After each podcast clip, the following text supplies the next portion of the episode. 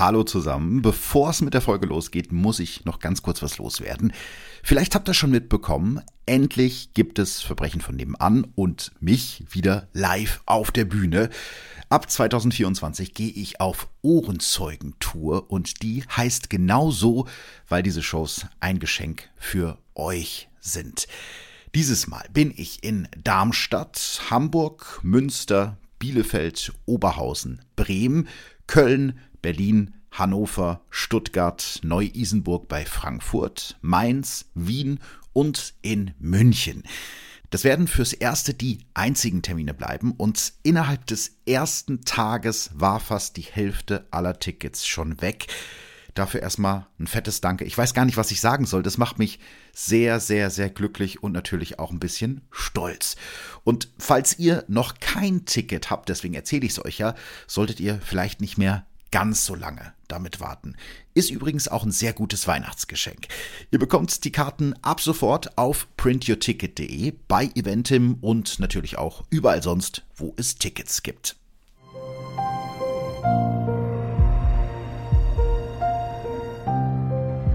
Verbrechen von nebenan. True Crime aus der Nachbarschaft.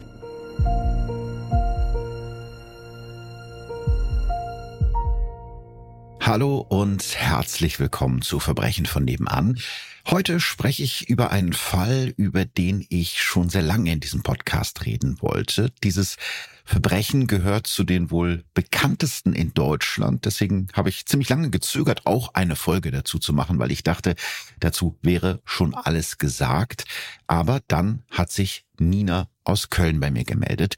Sie hat dieses Verbrechen aus nächster Nähe miterlebt und wird mir und euch in dieser Folge erzählen, wie sie die Tat erlebt hat und was das bis heute mit ihr macht. Denn wenn ich eins in diesem Podcast gelernt habe in den letzten fast fünf Jahren, ist es eigentlich, dass jedes Verbrechen wesentlich mehr Opfer hat als die, die man auf den ersten Blick sehen kann. Und eben diese Geschichten möchte ich auch erzählen. Kurze Inhaltswarnung. In dieser Folge geht es um islamistischen Terrorismus und um die Folgen, die ein Terroranschlag für die Opfer und ihre Hinterbliebenen hat.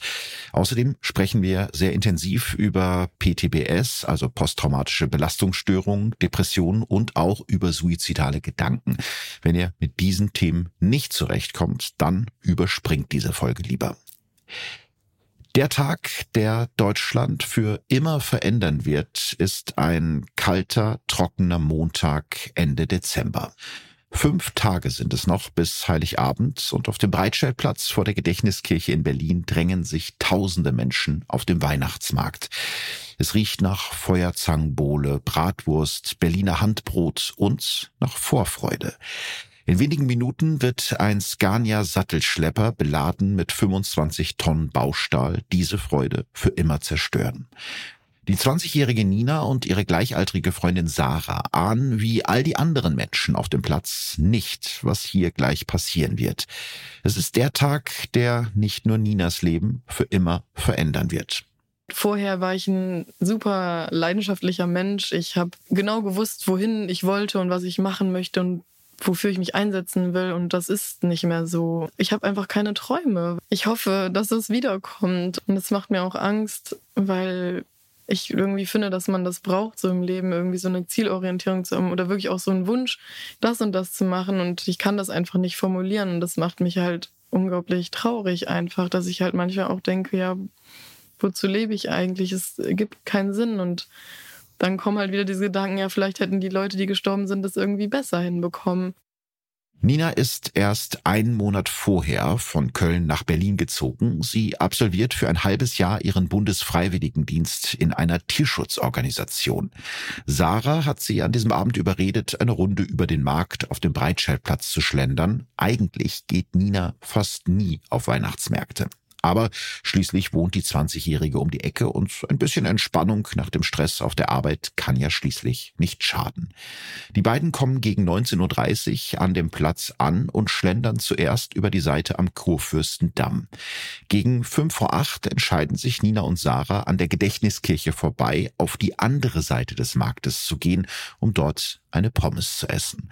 Zu diesem Zeitpunkt trinkt Nina kein Alkohol, deshalb geht sie am Glühweinstand direkt nebenan vorbei und steuert die Pommesbude an. Das rettet ihr wahrscheinlich das Leben. Ich weiß nicht, irgendwie versuche ich daran gar nicht so aktiv zu denken. Mich haben ja nur einen Meter von diesem LKW getrennt und dann denke ich mir schon manchmal, okay, wenn ich nur 30 Sekunden oder 10 Sekunden später da angekommen wäre an der Pommesbude oder zwei Meter weiter vorne gestanden hätte, noch zu dem Zeitpunkt, dann wäre das alles anders gewesen. Aber ja, das kommt nicht so oft hoch, dieser Gedanke. Also eher nur, wenn ich das dann Leuten erzähle und dann wieder merke, dass es halt so knapp einfach war mit diesem einen Meter Abstand. Zur gleichen Zeit, also gegen kurz vor 20 Uhr, erreicht ein Mann in einem LKW den Weihnachtsmarkt an der Gedächtniskirche und fährt erstmal langsam mit etwa 37 kmh am Breitscheidplatz vorbei. Am Kreisverkehr am Ernst-Reuter-Platz dreht er den Sattelschlepper und fährt wieder zurück, bis er an einer roten Ampel hält.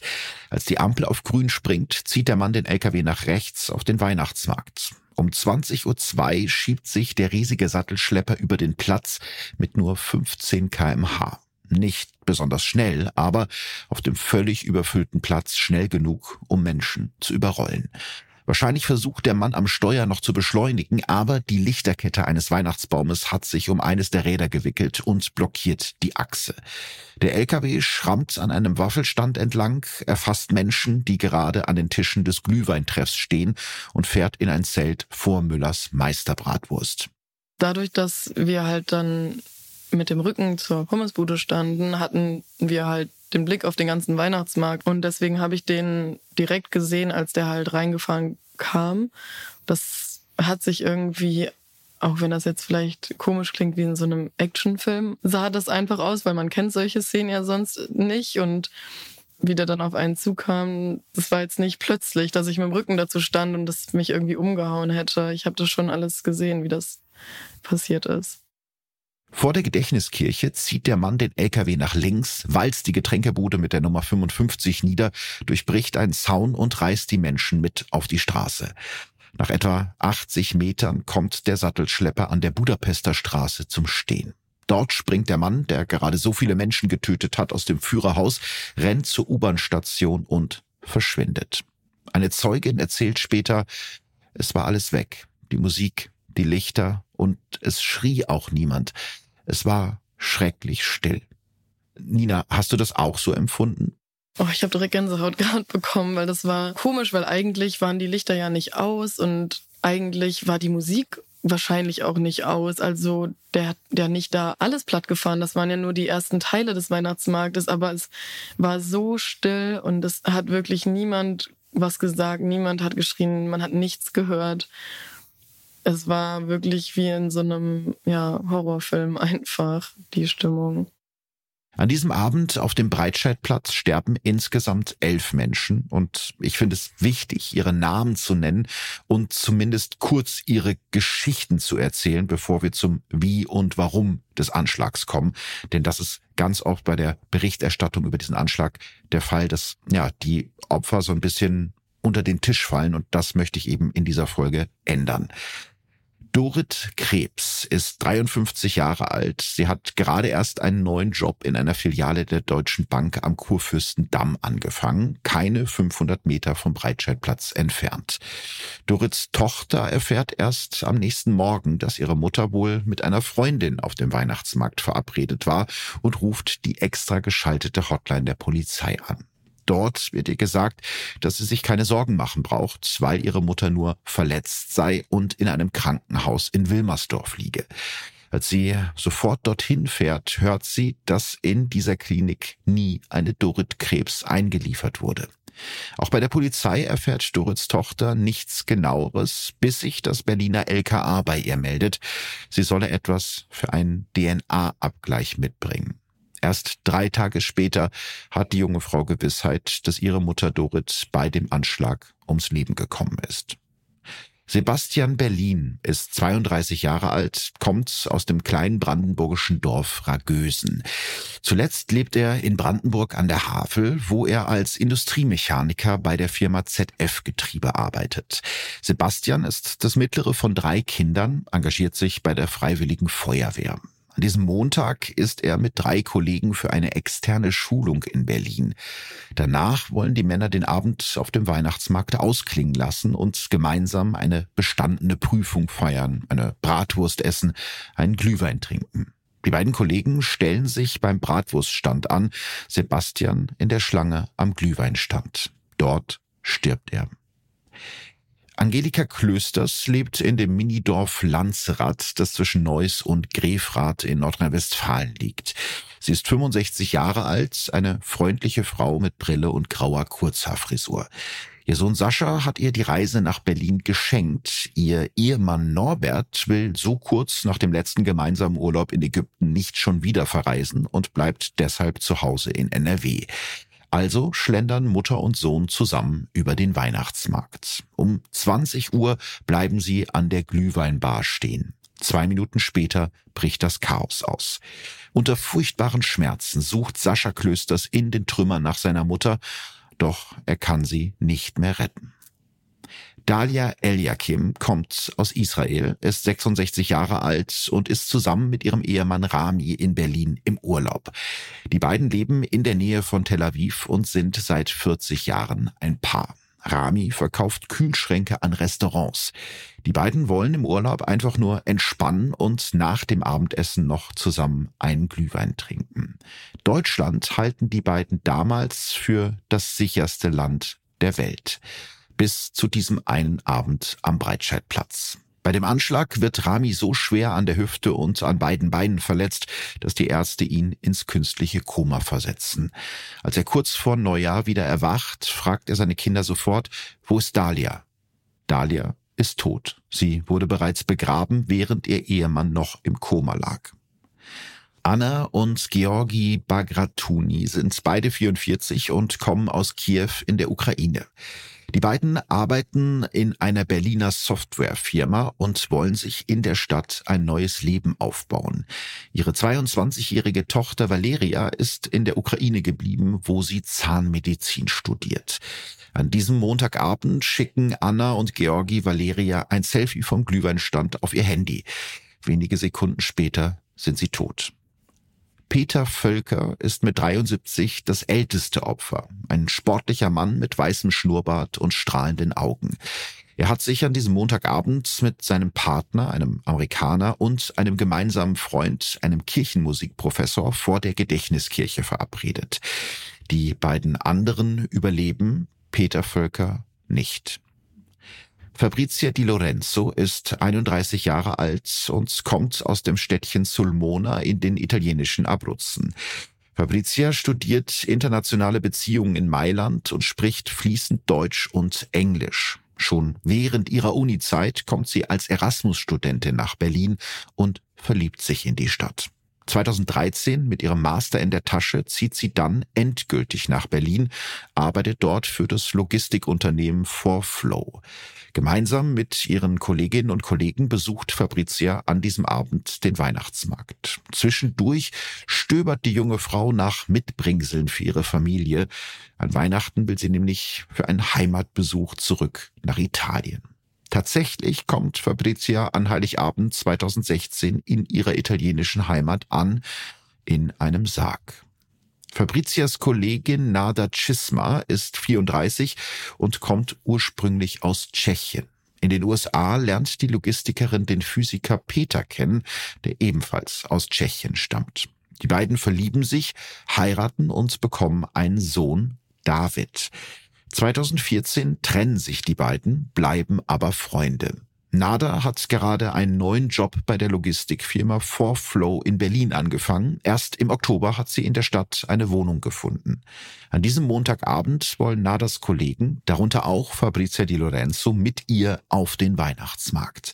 Die 34-jährige Nada hat eigentlich keine Lust, will aber auch nicht als Spaßbremse rüberkommen, also geht sie mit.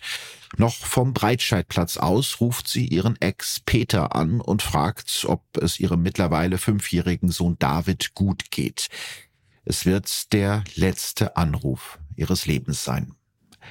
Der 65-jährige Klaus Jakob ist an diesem Abend eher zufällig auf dem Breitscheidplatz.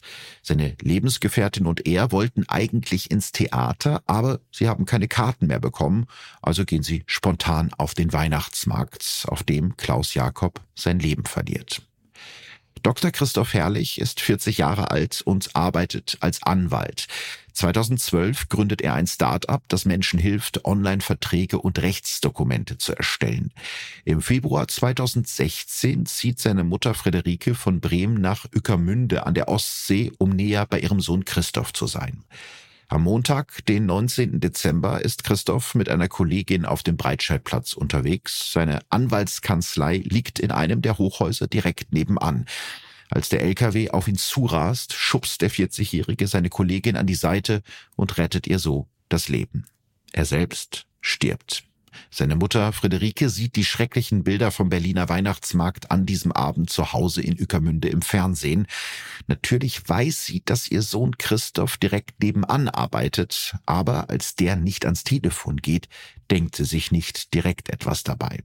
Auch als ihr anderer Sohn sie am nächsten Tag nachmittags anruft und ihr sagt, dass Christoph während des Anschlags definitiv auf dem Weihnachtsmarkt war, kann Friederike Herrlich nicht an das Schlimmste denken. Sie setzt sich in den nächsten Zug nach Berlin und öffnet mit ihrem Zweitschlüssel die Tür zur Wohnung ihres Sohnes.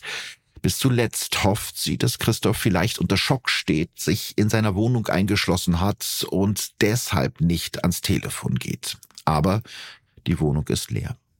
Auch Nina sieht in den Minuten nach dem Anschlag tote und schwer verletzte Menschen direkt vor ihrer Nase. Erinnerungen, die sie nie vergessen wird. Erst hat man halt Sachen gesehen, also eine Frau, die direkt vor mir auf dem Boden lag, aber die Augen auf hatte und mich angeguckt hat und dann halt gegenüber an der Glühweinbude ja mehrere Menschen, die halt auf dem Boden lagen und ja stark aus dem Kopf geblutet haben. Doch schon vor dem Anschlag stirbt ein Mensch, der in den Aufzählungen der Opfer häufig vergessen wird, der polnische Lkw-Fahrer Lukasz Urban. Der 37-Jährige lebt mit seiner Familie im 250 Einwohner-Dörfchen Rosnobo, 40 Kilometer hinter der deutsch-polnischen Grenze zwischen Wäldern und Seen. Lukas und seine Ehefrau Susanna haben einen 17-jährigen Sohn. Seit Jahren arbeitet Lukas Urban als Lkw-Fahrer, ist unter der Woche in ganz Europa unterwegs und kann nur am Wochenende bei seiner Familie in Polen sein. An diesem Tag kommt er gerade aus Italien mit 25 Tonnen Baustahl an Bord, die für ThyssenKrupp in Berlin-Moabit bestimmt sind. Gegen 14 Uhr kommt Lukas an diesem 19. Dezember 2016 an seinem Zielort an. Doch dort wird dem 37-Jährigen gesagt, dass die Stahlträger heute nicht mehr abgeladen werden können. Er muss also bis morgen warten und die Nacht im Industriegebiet am Friedrich-Krause-Ufer in seinem LKW verbringen. Um 15 Uhr ruft ihn seine Frau an. Die beiden sprechen über Weihnachten, die Geschenke, was noch alles besorgt werden muss. Danach will Lukas noch ein paar Einkäufe erledigen, irgendwie die Zeit rumkriegen. Im nahegelegenen Netto holt er sich ein Holstenpilz und isst einen Döner. Danach macht er es sich in der Schlafkabine seines LKW gemütlich, so gut es eben geht. Um 18.53 Uhr schiebt Lukas Urban eine DVD in seinen Laptop. Don John, eine romantische Komödie mit Scarlett Johansson und Julian Moore. Doch plötzlich steht ein junger Mann vor dem Fenster des LKW, den Urban noch nie gesehen hat. Der LKW-Fahrer beugt sich vor und zieht den Vorhang zurück. Da schießt ihm der Fremde in den Kopf. Etwa eine Viertelstunde später versucht Lukas Frau Susanna ihren Ehemann auf dem Handy zu erreichen. Es klingelt, aber Lukas kann nicht mehr drangehen. Um 19.37 Uhr rollt der LKW von Lukas Urban in Berlin-Moorbit los.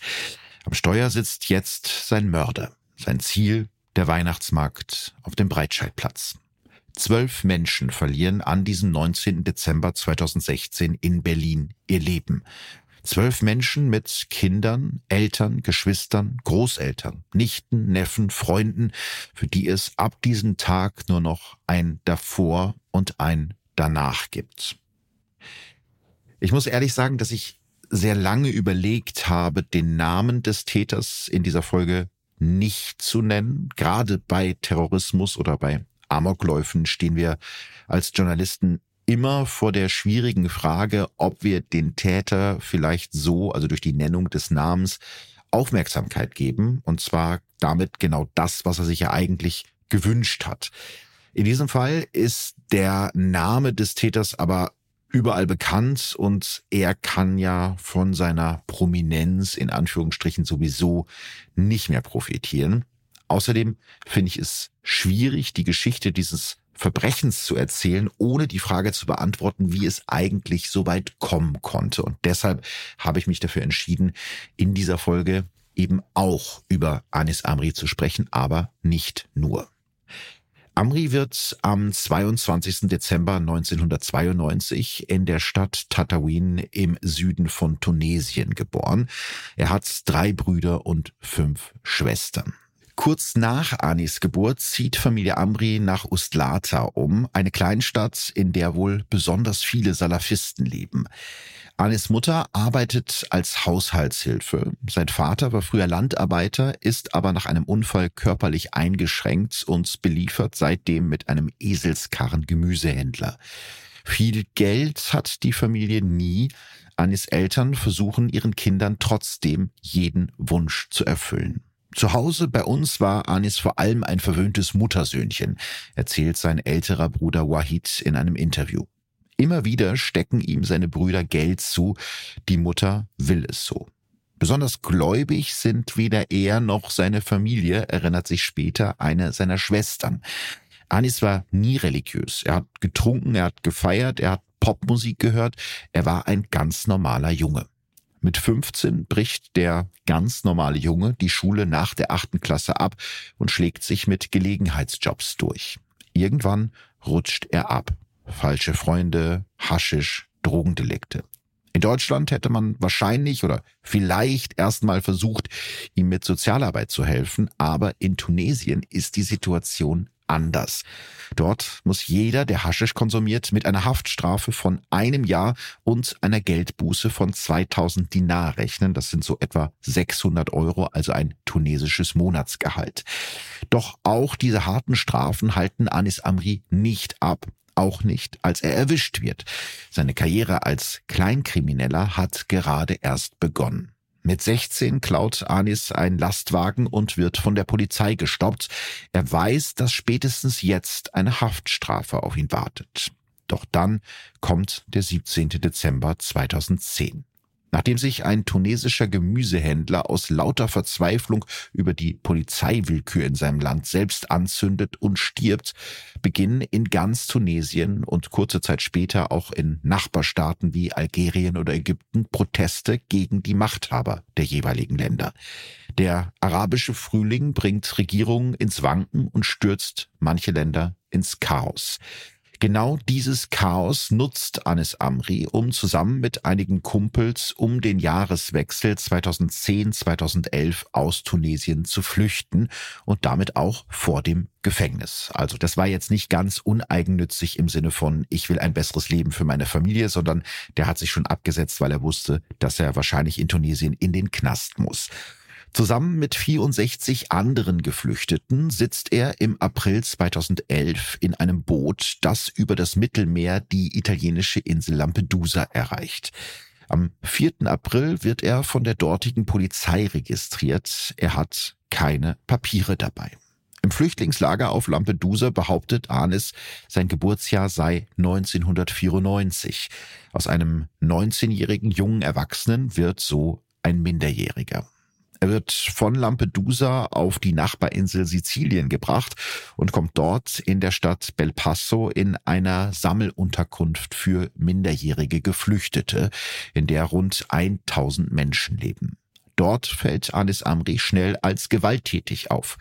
Am 22. Oktober 2011 zündet er gemeinsam mit vier weiteren jungen Tunesiern Teile der Unterkunft an und verprügelt einen der Erzieher.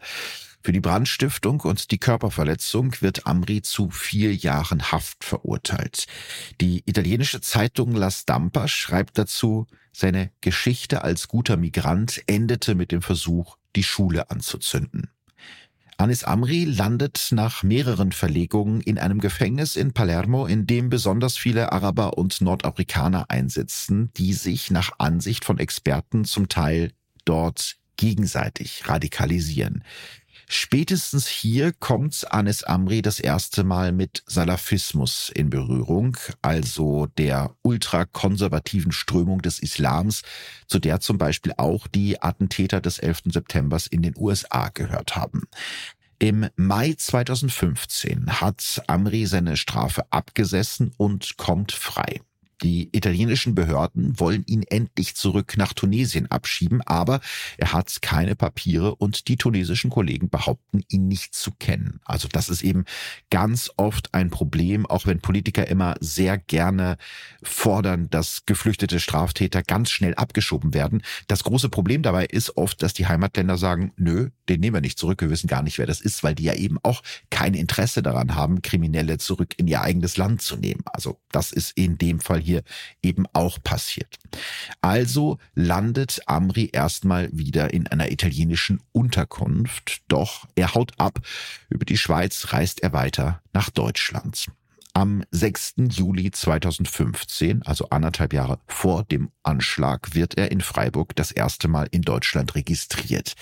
Und hier passiert dann auch der erste einer Reihe von Fehlern von Behörden, die den Terroranschlag vom 19. Dezember überhaupt erst möglich gemacht haben. Also das ist wirklich sehr, sehr viel, was da schiefgegangen ist. Ich versuche jetzt mal für euch das Wichtigste zusammenzufassen. Eigentlich hätte Anis Amri nach seiner Registrierung in Deutschland sofort abgeschoben werden müssen. Die italienischen Behörden haben im Schengener Informationssystem einen Vermerk unter seinem Namen angelegt, in dem steht, dass, Zitat, ihm die Einreise in das Schengener Gebiet oder der Aufenthalt dort zu verweigern ist. Allerdings registriert sich Amri in Freiburg unter dem falschen Namen Anis Amir, also eigentlich nur ein Buchstabendreher. Und weil die Italiener versäumt haben, seine Fingerabdrücke im Informationssystem abzuspeichern, fällt das niemandem auf. Ein einzelner vertauschter Buchstabe wird so zum Beginn einer Katastrophe. Anis Amir ist übrigens nur eine von rund einem Dutzend falscher Identitäten, mit denen sich Amri in den nächsten Monaten in verschiedenen deutschen Städten registrieren wird. Schon im Oktober 2015 gibt es die ersten Hinweise darauf, dass Amri eben kein harmloser Geflüchteter ist, der in Deutschland nach Schutz sucht. Zu diesem Zeitpunkt lebt er in einer Unterkunft in Emmerich am Rhein und gibt sich als Ägypter namens Mohammed Hassa aus. Doch in dem Heim wissen eigentlich alle, dass er in Wirklichkeit aus Tunesien stammt. In der Unterkunft fällt Amri dadurch auf, dass er den anderen Bewohnern lange Vorträge darüber hält, was sie laut seiner Ansicht als gute Muslime dürfen und was nicht. Amri alias Hassa nennt Europa gottlos und zeigt den anderen auf seinem Smartphone stolz Bilder von bewaffneten IS-Kämpfern in Syrien, Freunde und Verwandte von ihm, wie er selbst sagt. Einem der Bewohner, einem Apotheker aus Aleppo in Syrien, wird das Ganze unheimlich und er meldet den angeblichen Ägypter namens Mohammed Hassa der Polizei. Der Apotheker erzählt den Polizisten, Hassa habe in mehreren Städten Asyl beantragt, um mehr Geld zu kassieren. Also genau das, was Amri getan hat. Am 28. Oktober 2015 wird Amri alias Hassa offiziell zum Prüffall Islamismus. Und doch kann er weitermachen wie bisher. Noch am selben Tag lässt sich Amri unter dem falschen Namen Ahmed Al-Masri in Dortmund als Asylsuchender registrieren, einen Tag später unter dem gleichen Namen in Münster. Niemandem fällt auf, dass hinter all diesen Namen derselbe Mensch steckt. Kurze Zeit später wird die nächste Behörde auf Anis Amri aufmerksam, dieses Mal das LKA Nordrhein-Westfalen.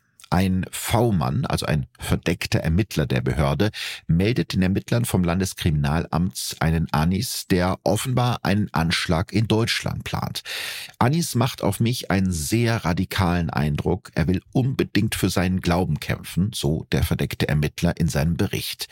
Anis Amri gehört damals zum Umfeld eines Hildesheimer Hasspredigers, der damals vom Verfassungsschutz überwacht wird und der heute als Anführer des IS in Deutschland Deutschland gilt. Kurz vor dem islamistischen Terroranschlag in Paris am 13. November 2015 erklärt Amri dem verdeckten Ermittler, er wolle sowas auch in Deutschland machen und sich dafür Kalaschnikow-Maschinengewehre aus Frankreich besorgen. Ab da wird Amri vom Verfassungsschutz überwacht, zumindest sollte er das. Am 23. Dezember 2015, also ein Jahr vor dem Anschlag, knapp ein Jahr davor, bekommt dann das Bundeskriminalamt erste Hinweise, dass Hassa, Amir und Amri ein und dieselbe Person sind. Die kommunalen Ausländerbehörden, bei denen der Tunesier unter mehr als einem Dutzend Namen gemeldet ist, werden nicht informiert. Im Februar 2016 schreiben die Sicherheitsbehörden Anis Amri zu Kontrollen aus, soweit nach Polizeirecht zulässig, so steht es in den Akten. Der Grund, Amri sei dem islamistischen Spektrum zuzuordnen und bei ihm, Zitat, bestehe ein mutmaßlicher Bezug zum IS. Ein Monat später, im März 2016, kommt das LKA in NRW zu dem Schluss, Anis Amri stelle ein, nochmal ein Zitat, kaum zu kalkulierendes Risiko dar. Das LKA schreibt außerdem, die Begehung eines terroristischen Anschlags durch Amri ist zu erwarten. Und das, ich muss es nochmal betonen, ein Dreivierteljahr bevor am Breitscheidplatz 13 Menschen sterben. Das LKA schlägt vor, Amri sofort abzuschieben, doch das Innenministerium lehnt ab, die rechtlichen Hürden sind zu hoch. Vielleicht zur Erklärung, zu diesem Zeitpunkt werden Hunderte von sogenannten Gefährdern in den Datenbanken der Bundesländer geführt. Viele von ihnen sprechen ganz offen über ihren Wunsch nach einem Anschlag. Aber die große Frage ist ja, wer macht sich da nur irgendwie wichtig, also macht einen auf dicke Hose und wer ist wirklich ein potenzieller Terrorist, weil zwischen erzählen, ich mache alle kaputt und dem machen ist ja nochmal ein großer Unterschied. Das ist für die Sicherheitsbehörden, die chronisch unter Personalmangel leiden, nicht ganz so einfach festzustellen, wie man ja auch an diesem Fall hier sehen kann. Am 17. Mai 2016 soll das Bundesamt für Migration und Flüchtlinge über den Asylantrag von Anis Amri entscheiden. In seiner Anhörung behauptet Amri, er komme aus Ägypten und sei Mitglied der vom ägyptischen Staat verfolgten Muslimbruderschaft. Doch die Mitarbeiter des BAMF sind sich sehr schnell sicher, dieser Mann ist kein Ägypter, sondern Tunesier. Sie beschließen, dass Amri Deutschland innerhalb von einer Woche verlassen soll. Zuständig für diese Abschiebungen sind aber nicht der Bund oder die Länder, sondern die kommunalen Ausländerbehörden, in diesem Fall der Kreis Kleve in NRW. Doch für eine Abschiebung müssen zuerst in Tunesien Ersatzpapiere ausgestellt werden. Dieses Mal sind die tunesischen Behörden sogar bereit, Amri zurückzunehmen. Allerdings bräuchten sie dafür die Handabdrücke des Mannes. Die schlummern zu diesem Zeitpunkt bereits seit fast einem Jahr in einer Datenbank der Polizei. Davon wiederum weiß aber die Ausländerbehörde in Kleve nichts. Also es ist ein riesiges Behördenchaos von ganz vielen zuständigen Stellen, die scheinbar untereinander nicht kommunizieren. Eine Polizistin aus NRW schreibt damals frustriert in einer Mail über Anis Amri, ich glaube nicht, dass wir den jemals loswerden. In der Zwischenzeit hält sich Amri immer häufiger in Berlin und nicht mehr in NRW auf. Die Zuständigkeiten zwischen den Landesbehörden wechseln mehrfach hin und her und auch dabei gehen immer wieder Informationen verloren. Anis Amri taucht in die Berliner Drogenszene ein, dealt am Görlitzer Park und wird in eine Schlägerei in einer Shisha-Bar an der Hertha-Straße in Neukölln verwickelt. Am 30. Juli 2016 steigt der 23-Jährige dann in einen Flixbus.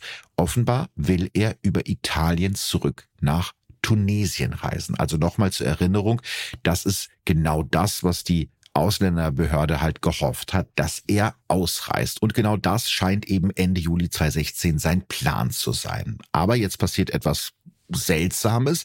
Die Bundespolizei nimmt Anis Amri fest und findet bei ihm zwei gefälschte italienische Pässe, etwa 300 Euro in Bar und einen Joint. Er kommt übers Wochenende in Abschiebehaft und versteht die Welt nicht mehr. Ich will von mir aus ausreisen, warum muss ich deshalb hier bleiben, sagte er in seiner Vernehmung.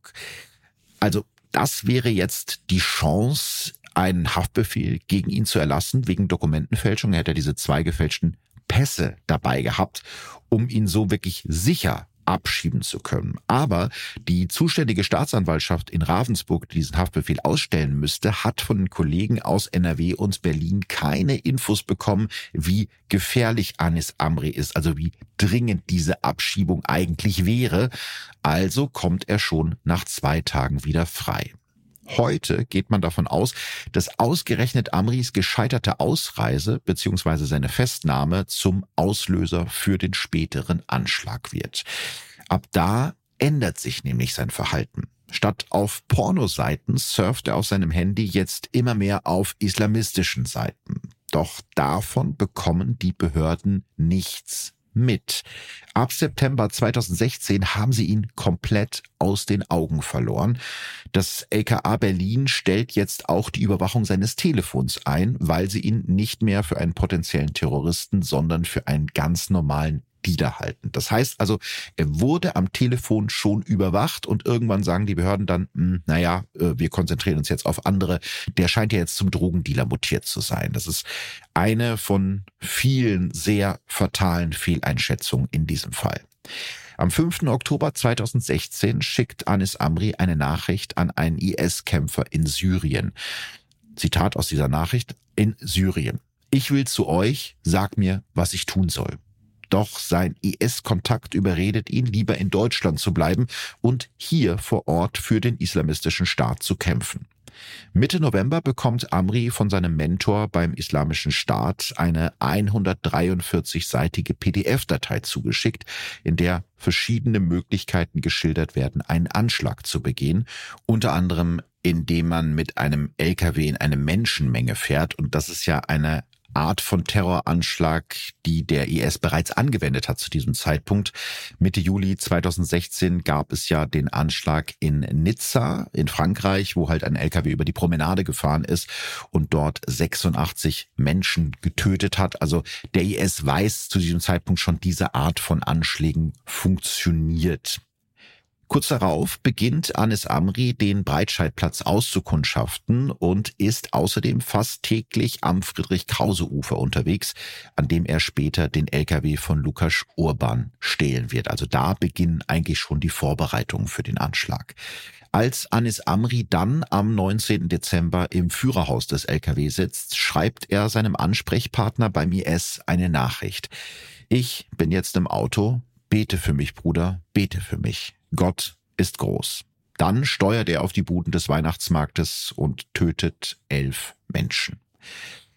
Man muss es leider so formulieren, das Versagen von ganz verschiedenen Behörden in Deutschland, nicht nur in Deutschland, aber hauptsächlich in Deutschland, hat den Anschlag auf dem Breitscheidplatz überhaupt erst möglich gemacht.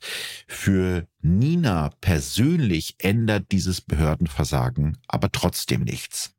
Ich habe mich ehrlich gesagt mit den ganzen Hintergründen oder dieser Vorgeschichte nicht so intensiv beschäftigt, weil ich nach dem Anschlag überhaupt keine Wut gespürt habe.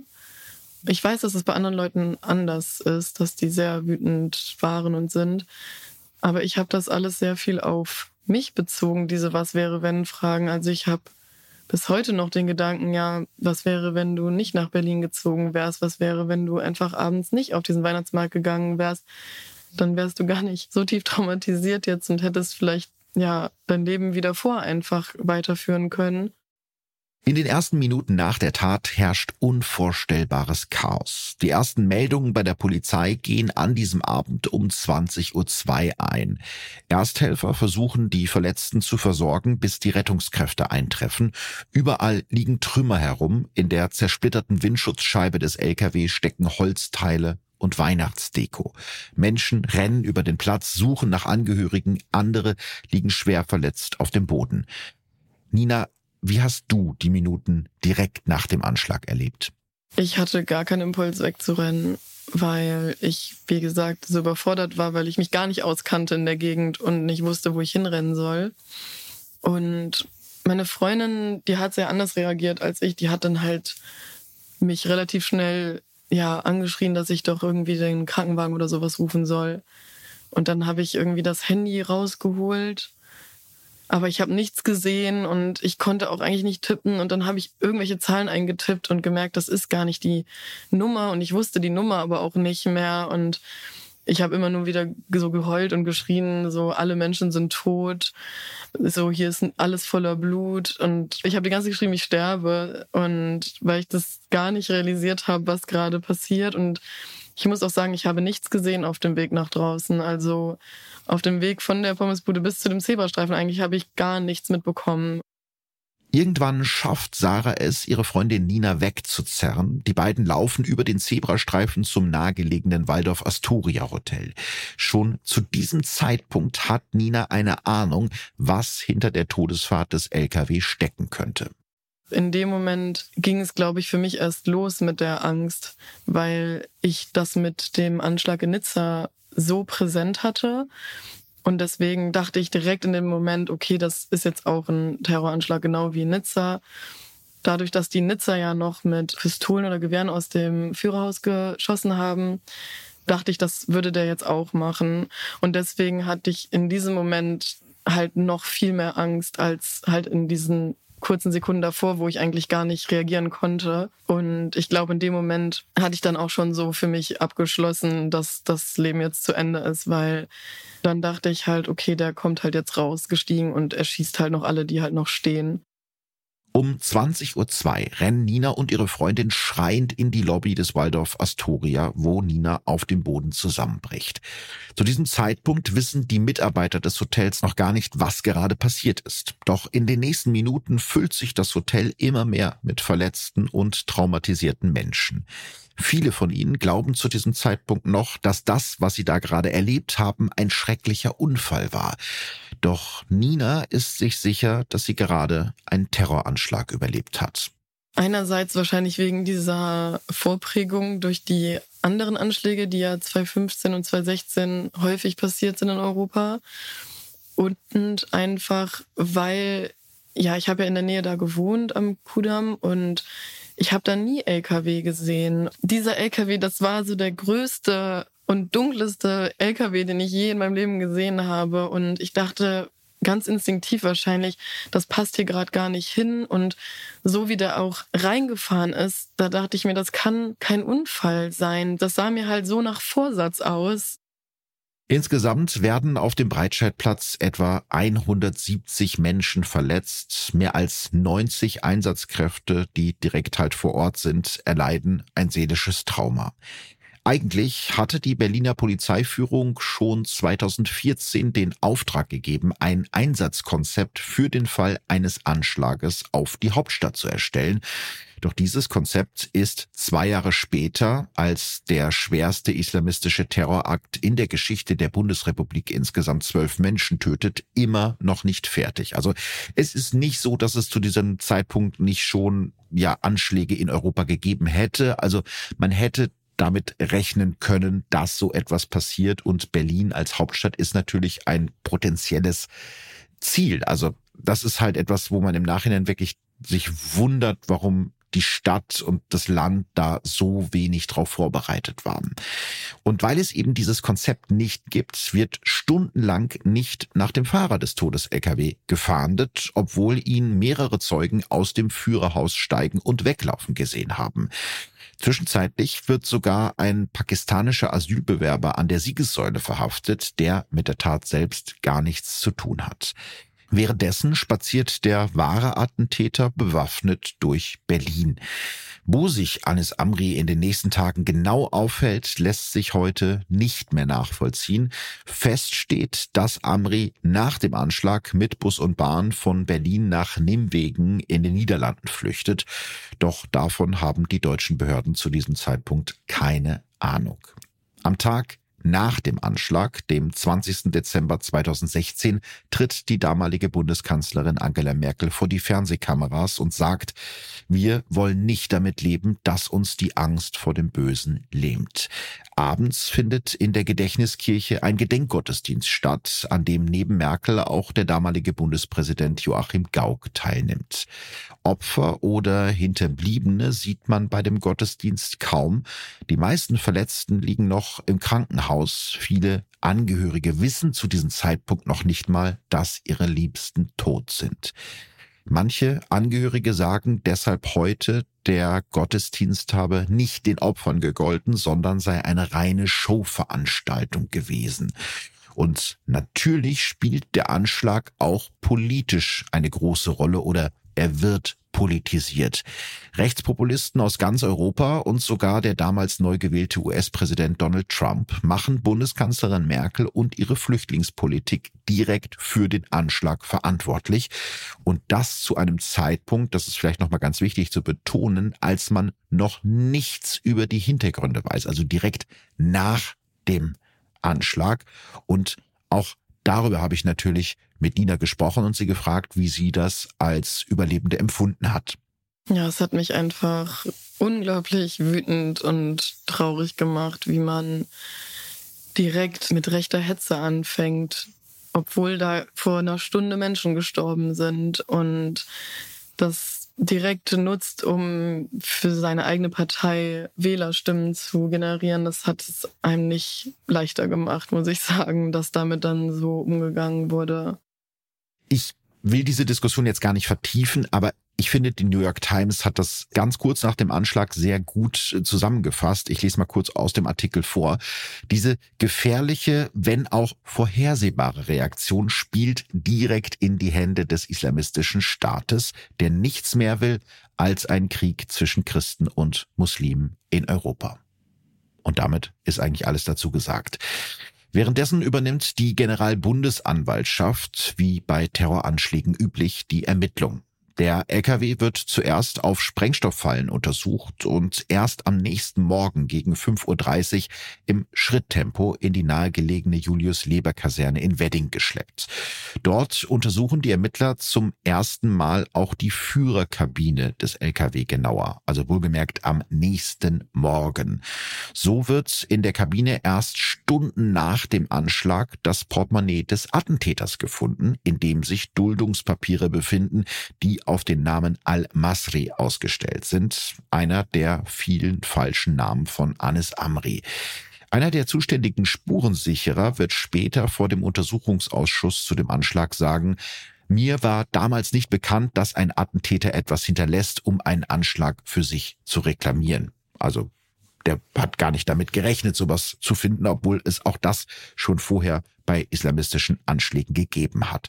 Und so dauert es 19 Stunden, bis der Attentäter vom Breitscheidplatz überhaupt einen Namen hat und mehr als einen weiteren Tag, bis dann am 21. Dezember 2016 endlich eine europaweite Fahndung nach Anis Amri ausgelöst wird.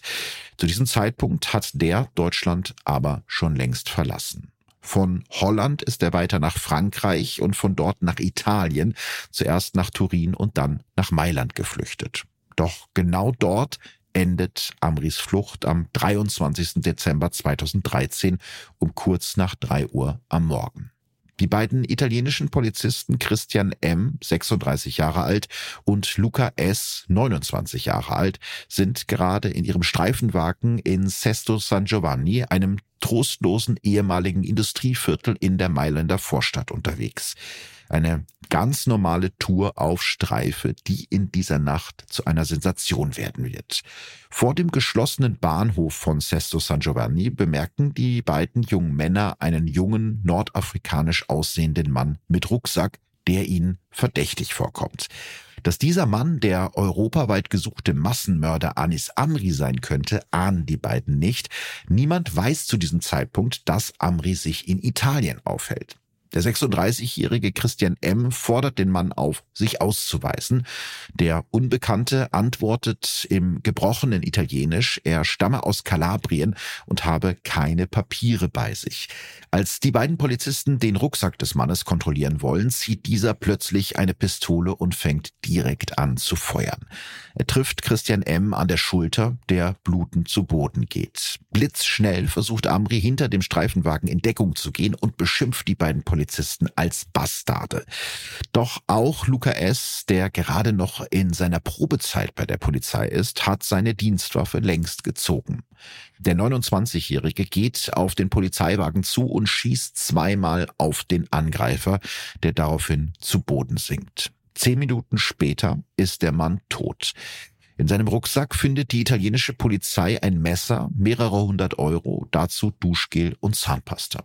Außerdem entdecken die Ermittler ein Zugticket, laut dem der Angreifer am Donnerstag aus einer Kleinstadt in den französischen Alpen über Turin bis Mailand gereist ist. Ein Handy oder einen Ausweis findet die Polizei aber nicht. Erst durch die Überprüfung der Fingerabdrücke des Toten steht kurze Zeit später fest, der Attentäter vom Berliner Breitscheidplatz ist tot, erschossen von einem 29-jährigen italienischen Polizisten, der sich zu diesem Zeitpunkt noch in der Probezeit befindet und von internationalen Medien ab da als Held von Mailand gefeiert wird. Und auch für Nina ist dieser Moment, in dem sie erfährt, dass der Attentäter tot ist, ein ganz besonderer. Ja, das muss ich ganz ehrlich sagen, war einer der schönsten Momente meines Lebens. Ähm, auch wenn das sehr perfide klingt, dass ich mich so über den Tod von einem Menschen freue.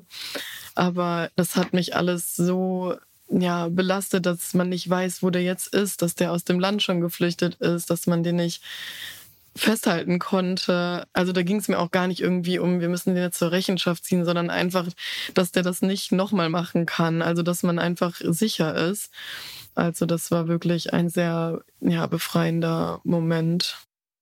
Am selben Tag, also dem 23. Dezember 2016, veröffentlicht ein Nachrichtenkanal des Islamischen Staates ein Bekennervideo, das Anis Amri schon Wochen vor seinem Anschlag auf der Kieler Brücke in Berlin-Moabit zeigt, also ganz in der Nähe des Ortes, an dem er den Lkw-Fahrer Lukas Urban ermordet, dessen Lkw gestohlen und zur tödlichen Waffe umfunktioniert hat. In dem Video bekennt Anis Amri seine Treue für den Führer Führer des IS. Spätestens damit ist klar, der Anschlag auf dem Weihnachtsmarkt war islamistischer Terrorismus. Nina versucht währenddessen, ihr Leben so gut es geht weiterzuleben. Ich muss sagen, ich habe alles Mögliche dafür getan, das einfach sofort zu verdrängen. Ich hatte so ein Bild von mir, dass ich ein Mensch bin, der super stark ist und der das einfach überstehen kann, ohne irgendwelche Folgen davon zu haben. Und habe dabei nicht so beachtet, dass ich eigentlich ein sehr sensibler und emotionaler Mensch bin. Ich lag vielleicht einen Tag bei meinen Eltern so ein bisschen auf der Couch, aber ich habe danach sofort einfach mit meinem Leben weitergemacht und ich war dann sogar mit meinem damaligen Freund einen Tag später auf einem Weihnachtsmarkt in NRW und bin dann natürlich sofort zusammengebrochen und habe eine Panikattacke bekommen. Also irgendwie niemand wusste, wie man mit mir umzugehen hatte, so weil niemand so eine Situation natürlich kannte und ich wusste es selber nicht, was ich machen soll und ich ja, habe einfach nur versucht, da ganz normal weiter zu feiern, Weihnachten und habe mich dann auch direkt dafür entschieden, wieder zurück nach Berlin zu gehen und bin dann noch vor Silvester zurückgekommen und habe direkt wieder angefangen zu arbeiten. Doch ziemlich schnell merkt sie, dass es so nicht weitergeht. Ich habe in der U-Bahn angefangen, Panikattacken zu bekommen, so doll, dass ich geweint habe und nicht mehr aufstehen konnte und mich da irgendwelche Leute rausbuxieren mussten. Ich ähm, habe im Supermarkt Panik bekommen, angefangen zu weinen, in allen geschlossenen Räumen eigentlich. Deshalb versucht Nina schon kurz nach dem Anschlag das erste Mal in der Traumaambulanz der Berliner Charité das, was sie erlebt hat, zu verarbeiten. Doch ein Gefühl kommt bei ihr dabei einfach nicht auf. Wut auf den Täter. Das war dann in den anfänglichen Sitzungen halt auch sehr viel Scham und Schuld einfach, die über mich gekommen ist, weil ich mir nur so dachte, womit habe ich das denn verdient zu leben? Ich mache doch überhaupt nichts aus meinem Leben. ich bin doch gar nicht glücklich genug, um leben zu dürfen und die anderen wären bestimmt viel besser daraus gekommen und denen wäre es besser gegangen als mir.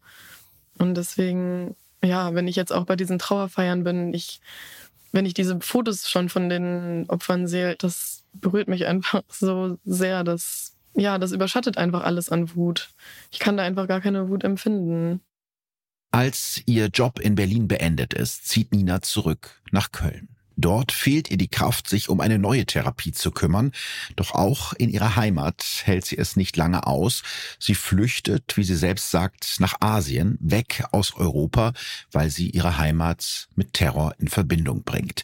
Sie versucht einfach weiterzumachen, stark zu sein. Aber der Schrecken wird sie wieder einholen. Sehr lange gehen die Behörden davon aus, dass Anis Amri als sogenannter einsamer Wolf gehandelt hat, also als Terrorist, der sich selbst radikalisiert und den Anschlag dann eigenständig geplant und durchgeführt hat. Doch das ändert sich spätestens an einem Montag im Januar 2018. An diesem Tag hören die französischen Behörden heimlich ein Gespräch des in Haft sitzenden Islamisten Clément Bauer mit seinem Vater ab. Bauer war ein Dreivierteljahr vorher in Marseille festgenommen worden, wo er zusammen mit einem Komplizen einen Terroranschlag geplant hatte.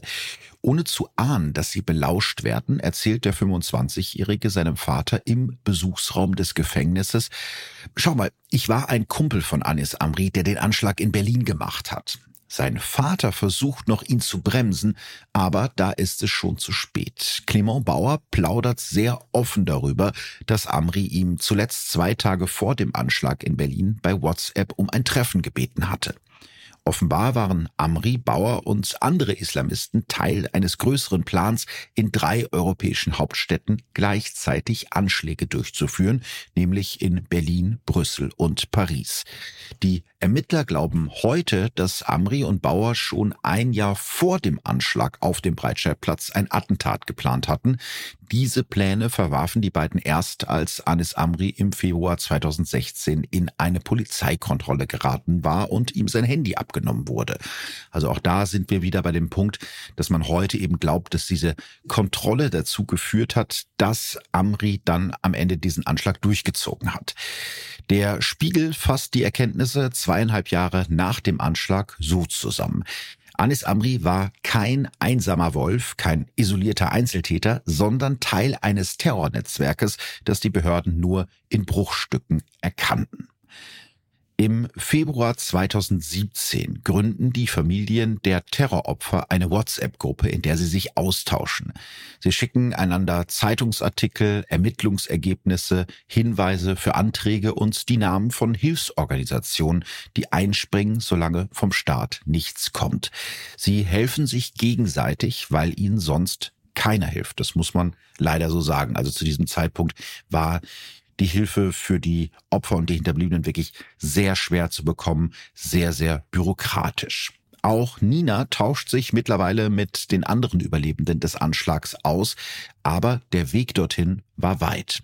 Es gab dann immer mal wieder so Momente, wo ich mir gewünscht habe, dann doch irgendwie im Austausch zu sein mit anderen, die das auch erlebt haben, weil ich halt immer wieder gemerkt habe, es versteht halt niemand in meinem Umfeld so. Also ich muss sagen, mein Umfeld ist die sind toll, so, die unterstützen mich immer, die haben mich in den ganzen Jahren unterstützt, aber keiner kann das natürlich nachempfinden, was ich da erlebt habe oder wie es damit ist, jetzt halt zu leben oder mit diesen Gedanken halt zu leben, die ich habe. Und als ich dann auch im Austausch mit anderen dann war, und das ist erst eigentlich seit ein oder zwei Jahren so, habe ich gemerkt, dass es anderen halt genauso geht oder teilweise noch viel schlimmer geht als mir und dass die auch nicht schlafen können, dass die auch einfach so viele Albträume haben und so viele Gedanken immer unruhig sind und ja, das hat mir halt auch schon dabei geholfen, mich dann nicht immer so dafür zu schämen, was ich irgendwie für Coping-Mechanismen mir da entworfen habe, um mir irgendwie zu helfen. 2020 merkt Nina dann, dass es so nicht weitergeht, dass sie ihren Schmerz und ihr Trauma viel zu lange verdrängt hat ich habe die ganzen Jahre danach das auch weiterhin verdrängt und runtergedrückt und das kam immer an manchen Stellen dann wieder hoch, so wenn ich dann mal eine Panikattacke hatte. Aber es hat halt echt dann noch vier Jahre gedauert, bis ich mir einen Therapieplatz gesucht habe und also auch wirklich dabei geblieben bin, weil ich hatte davor Anläufe genommen, aber die Therapeuten waren halt nicht gut. Die waren eher retraumatisierend und dann hatte ich so Angst, wieder an so eine Person zu geraten, dass ich es dann erst recht nicht mehr versucht habe und deswegen musste dann meine psychische Befindlichkeit wirklich sehr abbauen, dass ich dann mal gedacht habe, ich muss mir jetzt irgendwie doch Hilfe suchen und anscheinend schaffe ich es doch nicht alleine. Im Oktober 2021, also fast fünf Jahre später, fordert der Anschlag dann ein 13. Todesopfer. Sascha Hüskes ist am 19. Dezember 2016 mit seinem Mann Hartmut auf dem Weihnachtsmarkt am Breitscheidplatz. Die beiden wollen eine Freundin besuchen, die dort einen Glühweinstand betreibt. Sascha und Hartmut sind seit fast 30 Jahren zusammen und führen ein glückliches Leben mit langen Urlauben in der Bretagne, gutem Essen, Theaterbesuchen und vielen Freunden bis an diesem Freitagabend plötzlich der LKW direkt an ihnen vorbeirast. Nur Zentimeter trennen die beiden Männer vom sicheren Tod. Doch der damals 45-jährige Sascha zögert nach dem ersten Schock keine Sekunde und rennt los, um den anderen Opfern zu helfen. Pass du auf den Hund auf, ich schau mal, ob ich irgendwie helfen kann, sagt er zu Hartmut. Was dann passiert, ist bis heute nicht geklärt. Vielleicht wird Sascha von einem herabstürzenden Balken getroffen. Als er nach einiger Zeit wieder zurück zu seinem Ehemann Hartmut kommt, blutet Sascha am Kopf und wirkt wie benebelt, erzählt Hartmut in einem Interview mit der Berliner Morgenpost. Dann ist er in meinen Armen zusammengesunken. Die Ärzte werden bei Sascha später eine schwere Hirnblutung diagnostizieren. Seit diesem Moment ist Sascha Hüttges, der immer versucht hat, anderen zu helfen, ein Pflegefall. Er kann nicht mehr sprechen und muss künstlich ernährt werden. Mit seinem Ehemann kann Sascha ab da nur noch über seine Augen kommunizieren. Die beiden ziehen von Berlin nach Treusdorf bei Bonn. Dort baut Hartmut das Haus für seinen Ehemann behindertengerecht um. Auch wenn es immer wieder Momente der Hoffnung gibt, ist Saschas Körper und vor allem sein Immunsystem durch die Verletzungen schwer geschwächt. Am 5. Oktober 2021 stirbt Sascha Hüttges an den Folgen einer Meningitis. Sein Ehemann Hartmut sagt dazu, es war ein fast fünfjähriger Kampf um das Überleben und ich habe diesen Kampf begleitet. Der Name von Sascha Hüttges wurde mittlerweile an der Gedenktafel am Breitscheidplatz ergänzt. Auch die anderen Hinterbliebenen der Opfer leiden bis heute. Sigrid und Hans-Georg Reinsberg, die Eltern der im Alter von 53 Jahren verstorbenen Dorit Krebs, haben seit dem Tod ihrer Tochter jeden Zeitungsbericht über den Anschlag in mehreren dicken Aktenordnern gesammelt. Sie sind immer noch wütend. Ich habe vermisst, dass da jemand gewesen wäre am Anfang, für uns alle. Nichts kam, kein Schreiben, kein Nix, erzählen die beiden ein Jahr nach dem Anschlag dem Spiegel. Dorits Tochter ist mittlerweile in das Haus ihrer verstorbenen Mutter in der Nähe von Berlin gezogen. Einen Monat nach dem Attentat hat sie eine E-Mail an den damaligen Bundesinnenminister Thomas de Maizière geschrieben, in dem sie sich beklagt, dass der Staat versagt habe und dass sie sich verarscht vorkommt. Der Innenminister antwortet einen Monat später und verspricht ihr, dass die Dinge besser werden sollen. Nina hat in den Jahren nach dem Anschlag nur wenig Wut verspürt. Trotzdem hat sie großes Verständnis für Hinterbliebene wie die Eltern und die Tochter von Dorit Krebs. Ja, total, weil ich muss auch wirklich sagen, Wut war immer meine Emotion bis zu dem Tag, wo das passiert ist. Also ich war immer ein sehr wütender Mensch früher ich habe jahrelang keine Wut mehr empfinden können und sich das zurück zu erarbeiten, überhaupt wieder wütend auf was sein zu können, war wirklich eine Errungenschaft. Und ich habe gemerkt, wie viel Kraft einem das auch gibt, wütend zu sein. Die Momente, wo dann mal Wut aufkommt, da kann man das ja auch in gewisser Weise von sich abschieben und auf andere irgendwie die den Fokus richten und sagen, so, mir ist da Unrecht widerfahren, mir ist da was Schlimmes widerfahren, das habe ich nicht verdient und deswegen bin ich wütend. Gerade für die Angehörigen oder auch für Menschen, die halt vielleicht jetzt auch eine körperliche Erkrankung haben und die da halt wirklich gar keine Hilfeleistung bekommen oder auch die Angehörigen, die da so lange alleingelassen wurden oder da noch mit absurden Forderungen vom Staat konfrontiert wurden, da kann ich das so verstehen, dass die einfach super enttäuscht und sehr wütend sind und sich das dann auch noch alles mit der Trauer um die geliebte Person vermischt. Sebastian Berlin wird in Ragösen bestattet, dem Dörfchen, in dem er aufgewachsen ist. Etwa 300 Menschen kommen zu seiner Beerdigung.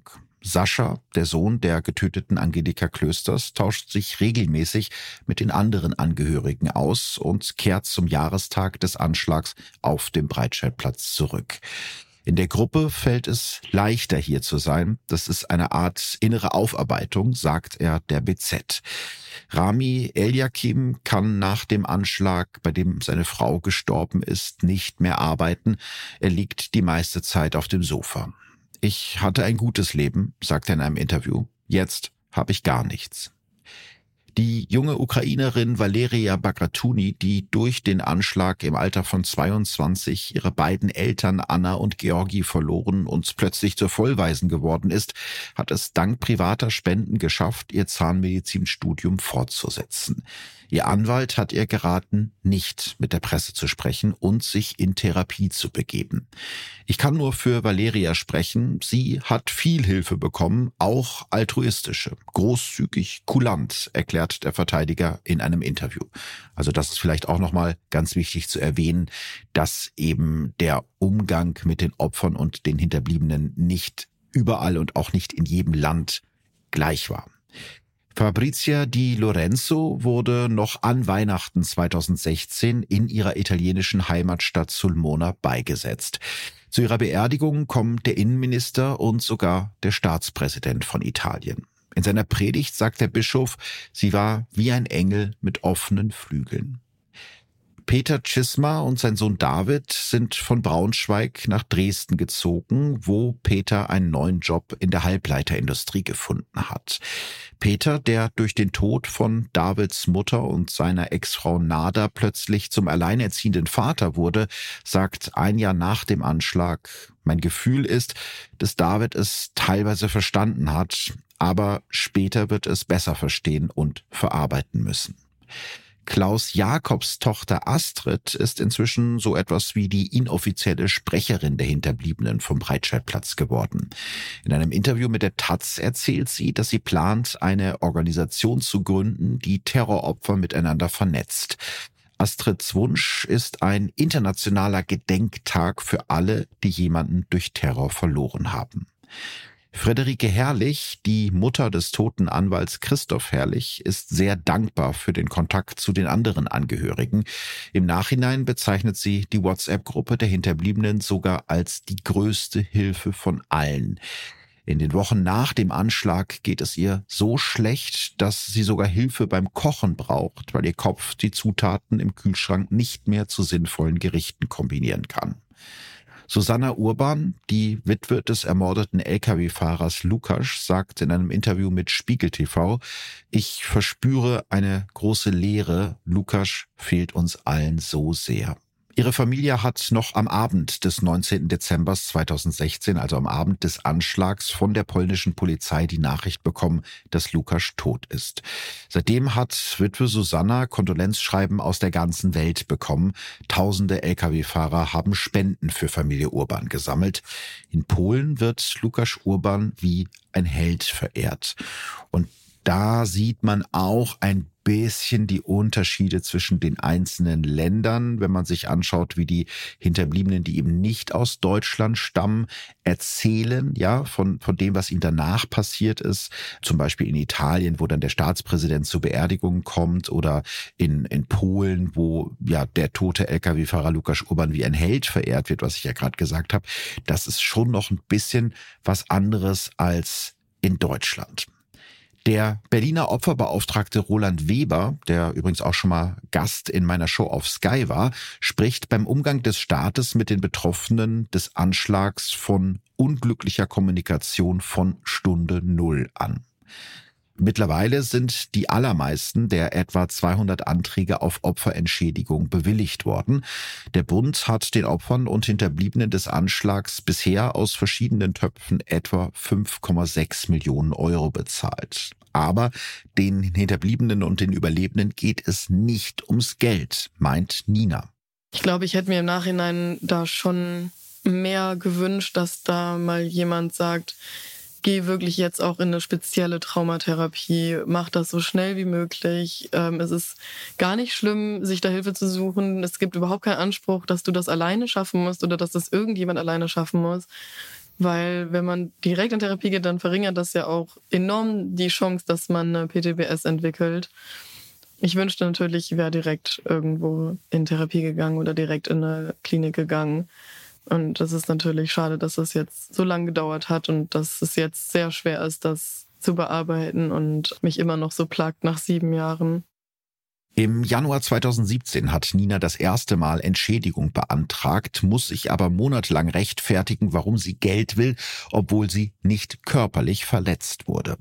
Ihre Therapien muss sie deshalb privat bezahlen. Sie kann bis heute nicht verstehen, warum ein Land wie Deutschland auf so einen Anschlag nicht vorbereitet ist und es den Opfern und Überlebenden heute noch so schwer macht. Also ich glaube, es war einfach oder ist auch einfach so ein Fehler, dass man nicht schon vorsorglich Ansprechpersonen dafür bereithält. Also diese Ansprechpersonen wurden ja erst im Nachhinein ernannt. Und das finde ich ist schon ein Problem, dass man immer erst darauf wartet, dass eine Krise passiert oder dass irgendein schlimmes Ereignis passiert und danach erst irgendwie langsam versucht, da was zu etablieren.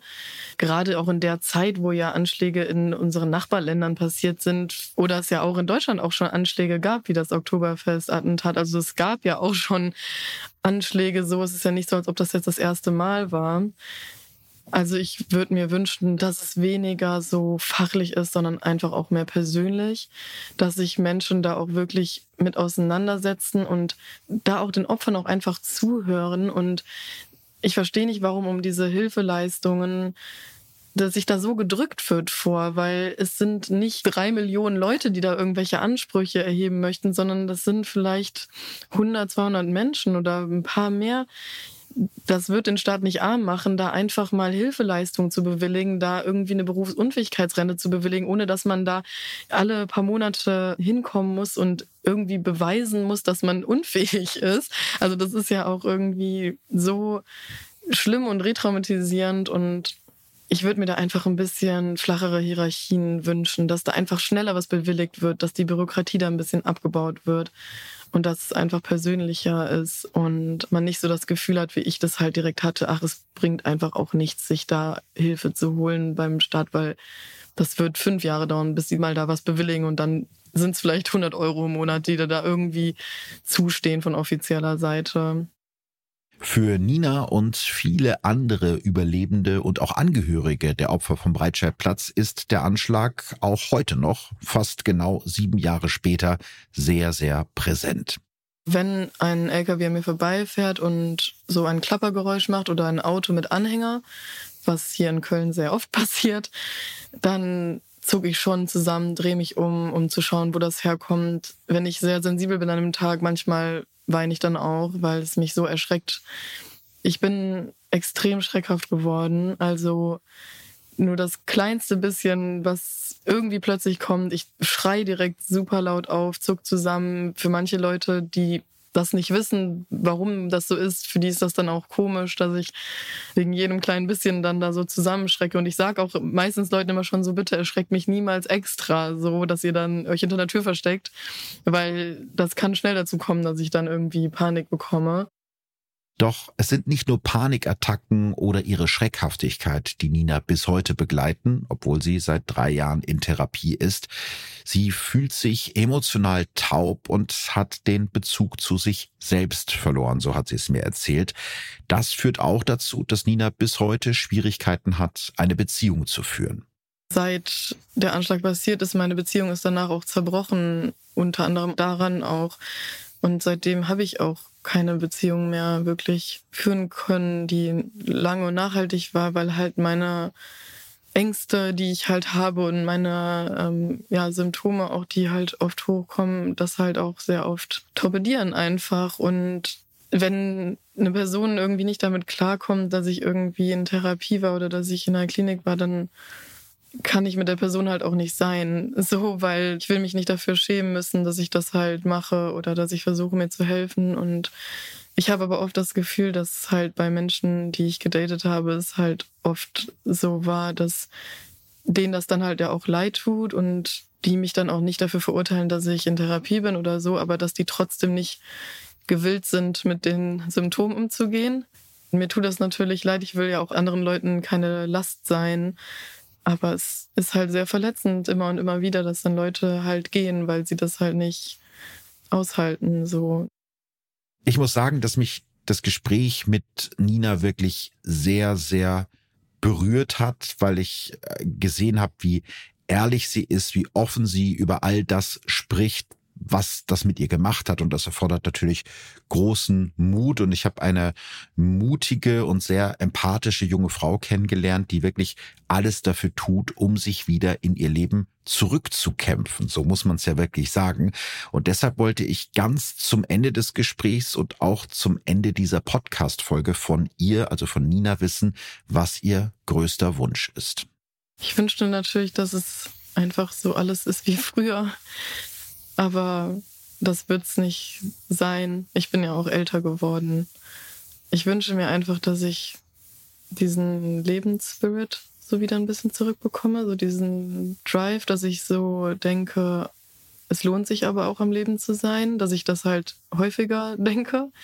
Und ich muss sagen, das ist ja auch schon passiert in den letzten zwei Jahren. Sind immer öfters Momente, wo ich dann auch mal weine, weil ich irgendwie dankbar bin, dass ich noch am Leben bin und dass ich dann das doch jetzt irgendwie gerade noch erleben darf und nicht schon vor sieben Jahren gestorben bin. Und diese positiven Momente, da versuche ich viel für zu tun, dass die öfters kommen und dass ich irgendwie auch eine gewisse Leichtigkeit in mein Leben zurückkriege, so wie es halt früher auch war.